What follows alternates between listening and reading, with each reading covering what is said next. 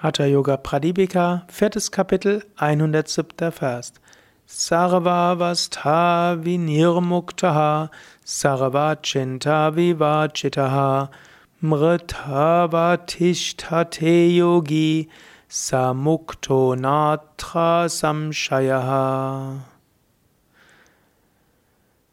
Solch ein Yogi, der in Unmani Avastha ist, im höchsten Bewusstseinszustand, wird von allem Kummer und jeder Sorge befreit. Darüber gibt es keinen Zweifel.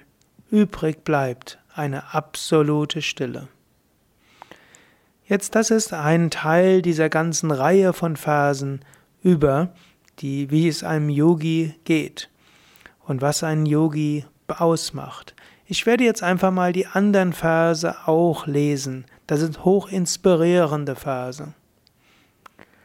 Ein Yogi in Samadhi ist jenseits aller Todesangst. Er ist durch Karma nicht mehr gebunden.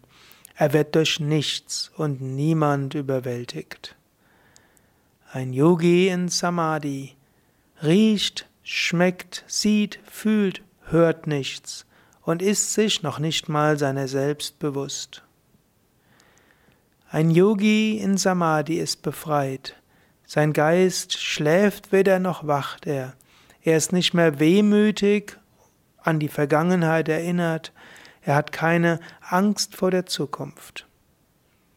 Der Yogi in Samadhi fühlt weder Hitze noch Kälte, weder Schmerz, Vergnügung noch Achtung oder Nichtachtung. Ein Yogi in Samadhi erscheint wie ein Schlafender ohne Ein- und Ausatmung. Er ist vollkommen frei. Der Yogi, der den Samadhi-Zustand erreicht hat, kann durch kein Mittel mehr getötet werden und hat die Naturkräfte überwunden. Er ist unerreichbar für Wiedergeburt und Karma. Ich werde über diese Verse auch nochmals einzeln sprechen. Ich wollte sie jetzt im Kontext lesen, damit du davon Inspiration bekommen willst.